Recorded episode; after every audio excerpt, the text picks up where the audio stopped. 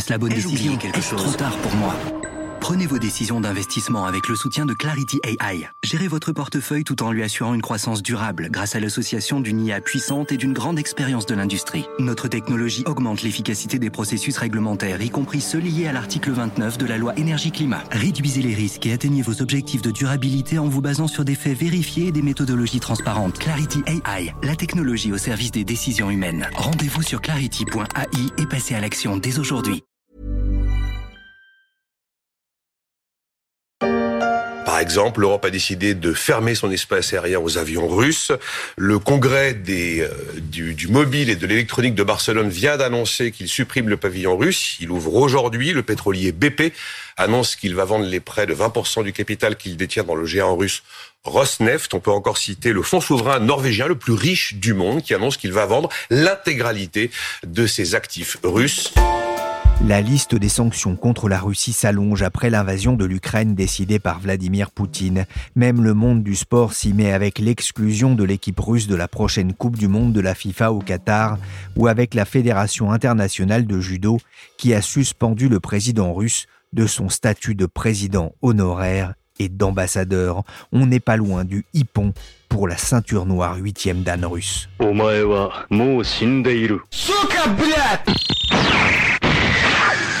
Mais au-delà de la blessure d'ego pour Vladimir Poutine, la Russie va devoir gérer une double sanction financière potentiellement beaucoup plus dommageable pour son économie.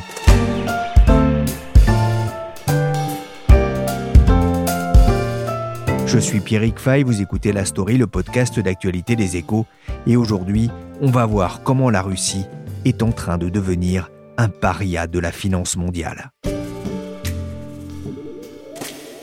À Moscou, la bourse a, dévissé, elle a fermé euh, ses portes. La monnaie, le rouble a perdu 40% de sa valeur après les sanctions occidentales. Vladimir Poutine dit se concentrer ce lundi sur la réponse économique à y apporter en recevant notamment les principaux acteurs de la finance russe. C'est un autre front dans la guerre lancée par la Russie à l'Ukraine, une réplique économique du monde occidental. Les sanctions annoncées ces derniers jours ont eu des répercussions sur la bourse, mais aussi sur le rouble qui n'a jamais valu aussi peu face au dollar, la situation est suffisamment grave pour pousser le président russe à délaisser un temps la carte du champ de bataille ukrainien pour s'occuper des répercussions des sanctions sur son économie. Oui, les sanctions sont euh, efficaces. Les sanctions économiques et financières sont même d'une efficacité redoutable. Et je veux laisser planer aucune ambiguïté sur la détermination européenne sur ce sujet. Nous allons livrer une guerre économique et financière totale à la Russie. Nous allons provoquer l'effondrement de l'économie russe, a prévenu Bruno Le Maire, ministre de l'économie sur France Info. C'était mardi matin. Bonjour Sophie Roland. Bonjour Pierrick. Vous êtes chef du service marché des échos. L'Union européenne et les États-Unis ont sorti le bazooka pour punir l'invasion russe en Ukraine. La Russie est bannie de SWIFT, en tout cas une partie de ses banques, on va y revenir. Mais l'Union européenne et les membres du G7 ont pris une décision encore plus forte ce week-end en visant directement la Banque centrale russe Oui, absolument. Ils ont visé la Banque centrale russe. C'était une mesure qui n'était pas forcément attendue, alors que euh, le fait d'exclure la majorité des banques russes de SWIFT, c'est une option qui était sur la table depuis le, depuis le début de l'invasion de, de l'Ukraine. Cette sanction qui consiste à geler les avoirs, les réserves de la Banque centrale russe était vraiment une surprise. Personne ne pensait qu'ils iraient aussi loin. C'est un type de sanction qui avait été déjà pris, mais contre des États voyous comme l'Iran, le Venezuela, la Corée du Nord. Et en fait, c'était la première fois qu'un pays du G20 est devenu comme cela un, véritable paria du, système financier international. Quel est l'objectif de, de cette mesure? Alors l'objectif, il est double. D'abord, les Occidentaux veulent priver Vladimir Poutine des moyens financiers qui lui permettent de financer l'effort de guerre. Ça, c'est l'objectif avoué à court terme. Mais surtout, à moyen terme, ils font le calcul qu'en mettant l'économie russe à terre, et en particulier en créant les conditions d'une augmentation très forte de l'inflation, l'opinion publique va se retourner contre Vladimir Poutine. Alors concrètement, qu'est-ce que ça veut dire? Ça veut dire que la Russie ne pourra plus vendre ses avoirs en devises internationales, c'est-à-dire en euros, en dollars, pour acheter des actifs en roubles ce qui lui permet de, soutenir sa monnaie. C'est ce qu'elle fait depuis le début du conflit. Et ça, les spéculateurs du marché d'échange l'ont très bien compris. Et d'ailleurs, lundi matin, ils se sont engouffrés dans la brèche. Ils ont commencé à parier contre le rouble.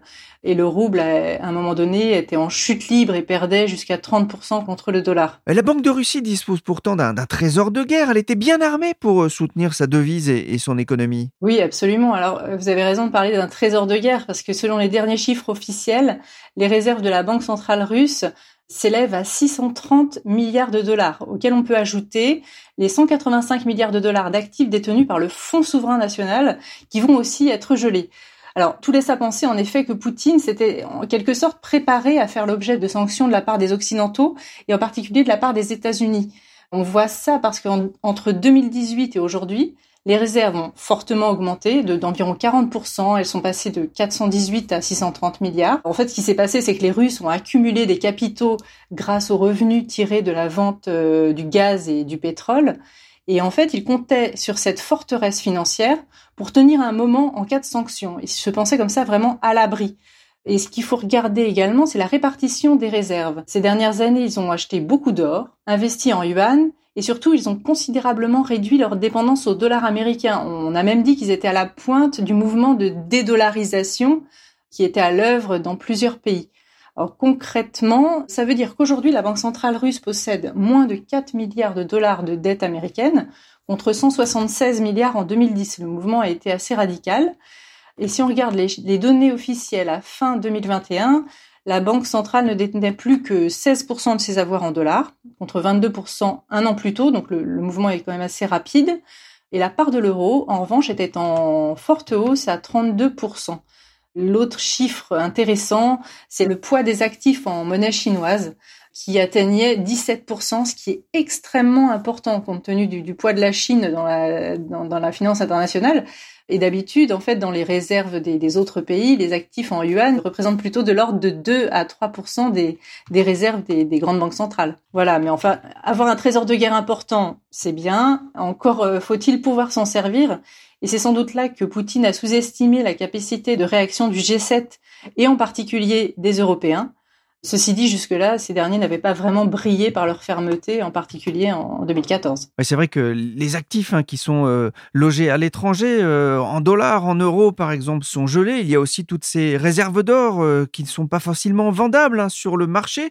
résultat, la Banque centrale de Russie a du mal à défendre sa monnaie. Le rouble est sous pression, vous le disiez. Il est tombé lundi à un plus bas historique face au, au dollar. La chute de la monnaie russe qui devrait favoriser la montée de de l'inflation en Russie, la Banque centrale de Russie n'a pas eu d'autre choix lundi que de remonter fortement ses taux? Non, pas vraiment. En fait, elle ne peut plus intervenir. Entre le 16 et le 25 février, la devise russe avait déjà perdu environ 10% contre le dollar, alors même que pour limiter euh, sa dépréciation, la Banque centrale intervenait massivement sur le marché d'échange. Intervenir, ça veut dire qu'elle mobilisait ses actifs et elle les vendait, ses actifs en euros, en dollars, elle les vendait contre des roubles. Donc on achète du rouble, on fait monter le rouble. Aujourd'hui, on estime qu'un peu plus de 60% des réserves russes sont complètement inutilisables, euh, compte tenu de la répartition que j'évoquais euh, précédemment. Comme vous le disiez, il reste l'or, évidemment, il reste les titres en yuan, mais ça, ce sont des actifs qui sont pas forcément très très liquides, qu'on ne peut pas vendre comme ça du, jour au lendemain. Résultat, en fait, lundi, quand les fonds, euh, les, hedge funds, qui ont bien compris la situation, ont commencé à spéculer contre la devise, euh, la Banque centrale russe n'a pas eu d'autre choix que de contre-attaquer en relevant ses taux directeurs euh, de façon euh, vraiment massive. Ils sont passés de 9,5 à 20%, c'est le niveau le, plus élevé des taux directeurs en Russie depuis 20 ans. Ça a momentanément calmé les marchés. Alors, ce qu'il faut bien comprendre, c'est que ça n'a pas calmé les marchés parce que les actifs russes de redevenants plus rémunérateurs, les capitaux auraient recommencé à affluer dans le pays. Pour ça, il faudra sans doute un petit peu de temps. Le, investir en, en roubles, en, actifs russes est toujours extrêmement risqué. Les investisseurs euh, n'y vont pas. Mais en fait, c'est le mécanisme de, la vente à, découvert qui est en jeu. Ceux qui pariaient à la baisse, donc essentiellement les hedge funds, doivent maintenant payer 20% pour emprunter en roubles, alors qu'avant ils devaient payer 9,5%. Ce qui augmente considérablement pour eux le, risque des opérations de spéculation. S'ils n'ont pas rapidement raison, ils vont subir des, pertes très importantes. Donc ça a un petit peu calmé leurs ardeurs euh, pour le moment. La réplique de la Banque de Russie a fonctionné pour l'instant. Après avoir déclaré qu'elle reprendrait ses achats d'or sur le marché intérieur, elle a aussi pris des mesures plus techniques pour éviter la fuite des capitaux de la part de ses concitoyens. Elle a élargi la gamme de titres pouvant être utilisés comme garantie pour obtenir des prêts et elle a ordonné aux acteurs du marché de rejeter les offres des clients étrangers pour vendre des actions russes, une décision rarissime.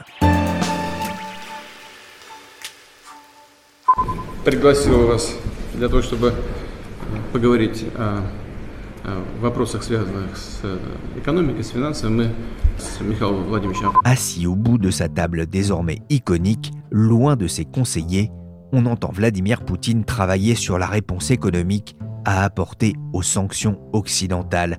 Le président est au Kremlin, il s'occupe de l'économie, a expliqué lundi son porte-parole Dmitri Peskov. Les sanctions sont lourdes, elles posent problème, mais la Russie a tout le potentiel nécessaire pour compenser les dommages. Les banques sont d'ailleurs en première ligne, après la décision des pays du G20 d'exclure certaines banques russes de la plateforme SWIFT. Vous avez peut-être déjà entendu parler de ce nom. SWIFT signifie Société de télécommunications interbancaire mondiale. Mais à quoi sert-elle? C'est la question que j'ai posée à Gabriel Nedelec, journaliste au service finance des échos. C'est un point névralgique des sanctions qui sont potentiellement appliquées par les Occidentaux parce que c'est une messagerie interbancaire qui relie 11 000 institutions à travers 200 pays et par laquelle transitent 42 millions de messages par jour. En gros, c'est sur cette messagerie que reposent la plupart des euh, transactions euh, réalisées dans le monde entre les entreprises via les banques. Alors, ces messages, c'est des commandes, des demandes de paiement, des confirmations de transactions, bref, euh, un peu tout ce qui sous-tend euh, un échange commercial. Ça a été créé en 1973 et euh, c'est l'un des facteurs qui a permis l'accélération de la mondialisation et, du commerce international. Dans un article des échos, vous parlez d'armes nucléaires financières. Pour quelle raison? Alors, l'arme nucléaire financière, effectivement, c'est un terme qui a été utilisé par différents responsables, euh, à la fois occidentaux, mais, mais aussi euh, russes. Et ça s'apparente à ça parce que prendre cette sanction, c'est une décision assez très très rare. La menace a été évoquée en, en 2014 lors de la guerre de Crimée. Elle n'avait pas été appliquée alors. Elle a été aussi prise contre l'Iran entre 2012 et 2016, et puis de façon indirecte en 2018 c'est vraiment une décision rare parce que ça coupe tout simplement le pays du commerce international. Donc c'est ravageur pour son économie. Ouais, justement, quel impact la sortie des banques russes de SWIFT peut-elle avoir sur la Russie? On estime que les banques de la Russie représentent 1,5% de l'ensemble des transactions qui sont gérées par SWIFT. Donc c'est assez considérable. Des experts occidentaux pensent que cette sanction pourrait coûter 7% euh, du PIB russe, ce qui est aussi considérable. Et alors le gouvernement euh, russe lui-même, en 2014, lorsque cette menace avait été évoquée, estimait que ça pouvait lui faire perdre 5% euh, de croissance en, à peine un an. Donc c'est quelque chose qui fait très très peur euh, à la Russie, mais pas que, euh, mais ça on y reviendra. ce qu'on comprend bien, hein, c'est qu'avec cette mesure, ça va compliquer la façon dont les entreprises russes peuvent commercer avec le monde entier. Alors c'est vrai que c'est plus compliqué avec aujourd'hui le monde occidental, mais il y a la Chine, il y a l'Asie notamment, hein, qui peuvent aussi échanger des biens. Les pays d'Afrique également, on sait que la Russie s'est beaucoup rapprochée de l'Afrique ces dernières années. La question qu'on peut se poser, est-ce que la Russie a des moyens euh, de contourner cette décision? Effectivement, et ça fait même partie des craintes euh, des Occidentaux. Ils ont peur que cette sanction de couper l'accès de la Russie à SWIFT pousse finalement la Russie dans les bras de la Chine, avec qui elle pourrait développer un système alternatif. La Russie elle-même a déjà développé son propre système et pour l'instant on a assez peu d'informations sur le niveau de performance de cet outil. Les Occidentaux ont aussi peur que ça pousse la Russie à utiliser les crypto-monnaies pour euh, avoir une alternative à leur système, euh, au système financier actuel. Bref, euh, tout un tas d'alternatives qui en fait euh, feraient perdre des moyens de pression aux occidentaux, voire créerait un, système financier parallèle qui serait finalement délétère globalement pour le commerce international. on imagine hein, que l'impact dépendra aussi de la position de la Chine, premier partenaire commercial de la Russie. SWIFT, on le voit, hein, c'est une arme aux mains des, des occidentaux, mais c'est aussi, Gabriel, une arme à double tranchant. Tout à fait. C'est d'ailleurs pour ça que les occidentaux occidentaux hésitent encore à passer à l'action, qu'ils ont réfléchi, qu'il y a eu des négociations longues, que la menace a été évoquée, puis d'abord balayée, puis finalement ils y sont revenus. La principale raison, c'est que en coupant l'accès à SWIFT à la Russie, ça va avoir un très fort impact sur la livraison de gaz et d'énergie fossile aux pays occidentaux, aux pays notamment européens, principalement à l'Allemagne et à l'Italie, qui sont très dépendants. C'était les deux pays qui étaient particulièrement réticents euh, à, cette sanction, qui s'y sont finalement ralliés sous la pression des opinions publiques et, de leurs partenaires. Et euh, le gouvernement français lui-même en est conscient. Couper les banques russes de SWIFT va avoir des effets considérables sur nos pays via euh, l'énergie, d'autant qu'on est déjà dans une crise énergétique assez violente. Pas plus tard que ce matin, Jamie Dimon disait lui-même qu'il fallait euh, faire vraiment très attention à ces sanctions et que ça pouvait avoir des impacts euh, dont on pouvait sous-estimer les effets pour nous-mêmes. Jamie Dimon, hein, qui est euh, le patron de, JP Morgan, hein, l'une des principales banques américaines. Tout à fait, Pierre Les réserves de change russes sont en train de fondre comme neige au soleil. Le fameux trésor de guerre de Vladimir Poutine est déjà réduit à presque rien, nous allons donc provoquer l'effondrement de l'économie russe. Ce sont les mots forts prononcés par Bruno Le Maire sur France Info. Avant de redonner la parole à Gabriel, Sophie Roland, je reviens vers vous. Cette stratégie de faire de la Russie un paria financier, de lui faire mal, est-ce qu'elle peut fonctionner? Alors, elle peut fonctionner, mais elle ne sera pas euh, indolore pour les Occidentaux. Entre les filiales des banques occidentales les actifs détenus dans les portefeuilles des investisseurs du monde entier, les conséquences peuvent être assez importantes. Et on sait très bien qu'un accident sur les marchés, un accident qui arrive dans un compartiment un petit peu isolé du marché, peut tout à fait se répandre dans l'ensemble du, marché et provoquer une crise de, de plus grande ampleur. Bon, en attendant, deux phénomènes sont à l'œuvre. D'un côté, la Banque centrale asphyxie son économie en relevant ses taux, et ça, ça risque de continuer parce que avec un rouble faible, l'Institut monétaire va encore être euh, face à un autre dilemme, c'est-à-dire que le pays importe une grande part de ses biens de consommation et d'équipement, et comme ceci coûte de plus en plus cher en rouble, l'inflation euh, va s'envoler. certains évoquent des, risques d'hyperinflation. Et l'autre problème autoréalisateur qui est souvent à l'œuvre dans les crises financières, c'est le, le, phénomène des bank runs, c'est-à-dire les retraits des investisseurs qui sont paniqués par la fragilité du système bancaire. Là, l'activité internationale des banques euh, qui sont privées d'accès à SWIFT risque de se réduire euh, à peau de chagrin. Non pas qu'elles seraient dans la capacité technique de faire des virements internationaux, mais privées de ce système de messagerie, euh, leurs partenaires internationaux vont estimer que c'est trop compliqué, que c'est trop cher, que ça prend trop de temps. Donc, de fait, ne vont plus vouloir échanger avec les banques russes. Le résultat de tout ça, c'est que les banques commerciales risquent de se trouver en difficulté et confrontées au retrait de capitaux des particuliers et des investisseurs, des entreprises, elles ne puissent pas bénéficier du soutien de la Banque centrale. Celle-ci ne pourra plus leur fournir des liquidités en euros ou en dollars.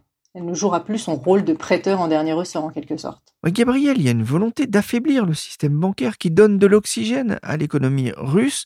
Ces mesures peuvent-elles avoir un impact sur la solidité euh, des banques russes? C'est ce qu'espèrent euh, les Occidentaux. Euh, c'est comme ça qu'on fera mal à la Russie. En tout cas, c'est ce qu'ils estiment. C'est difficile de le voir pour l'instant, mais c'est sûr que couplé à l'ensemble des sanctions qui ont déjà été prises, couplé aux sanctions liées à la Banque centrale russe, il va falloir se poser des questions sur la solidité, d'autant qu'il y a un effet de panique qui a été d'ores et déjà documenté de la part de la population russe qui s'est ruée euh, sur les distributeurs de billets automatiques, qui provoquent déjà potentiellement des, des faillites de, filiales de banques russes, euh, voire de banques russes euh, importantes. C'est du moins ce qu'affirme la Banque centrale européenne. Donc cette question de la solidité des banques russes se pose véritablement, mais, mais il est un peu tôt encore pour distinguer toute l'ampleur des conséquences que ces sanctions vont avoir, d'autant qu'on pour l'instant, à l'heure actuelle, on ne sait pas exactement quelles banques vont être impactées et dans quelle mesure. C'est ce que sont en train de fixer les Occidentaux en ce moment même. Ouais, on ne sait pas encore quelles seront les banques qui seront vraiment concernées. Hein. Oui, c'est exactement ça. Il y a des négociations encore maintenant entre les différents pays européens avec euh, également les États-Unis, le Canada, le Japon pour cibler les banques qui auront accès ou pas à SWIFT pour justement essayer de garder le contrôle sur euh, les dommages collatéraux et le retour de flamme que ces sanctions pourraient avoir sur les pays européens notamment. La Banque centrale européenne a constaté lundi la faillite ou faillite probable de la filiale européenne de la banque russe Sberbank, parmi les plus grandes du pays, à cause de retraits significatifs des dépôts. L'organisme de supervision bancaire de la BCE estime que dans un avenir proche, la banque risque de ne pas être en mesure de payer ses dettes ou autres engagements à leur échéance. Les deux plus grandes banques russes, Sberbank et VTB Bank, sont ciblées depuis jeudi par de lourdes sanctions américaines visant à largement limiter leurs transactions internationales. Merci Gabriel Nedelec du service finance des échos et merci Sophie Roland, chef du service marché. Toute l'actualité, les analyses de la rédaction sur la guerre en Ukraine sont à retrouver sur leséchos.fr et dans les prochains jours dans la story, le podcast des échos à écouter sur toutes les plateformes de téléchargement et de streaming de podcasts. Cette émission a été réalisée par Willy Gann, chargé de production et d'édition Michel Varnet.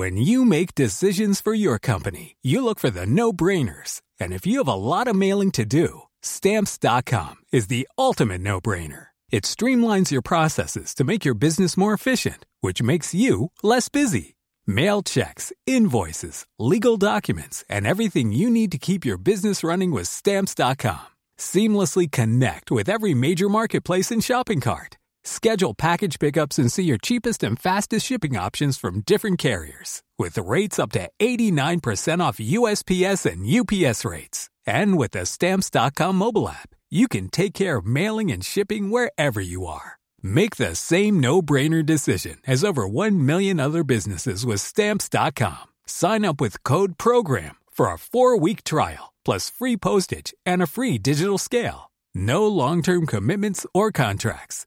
That's stamps.com. Code program.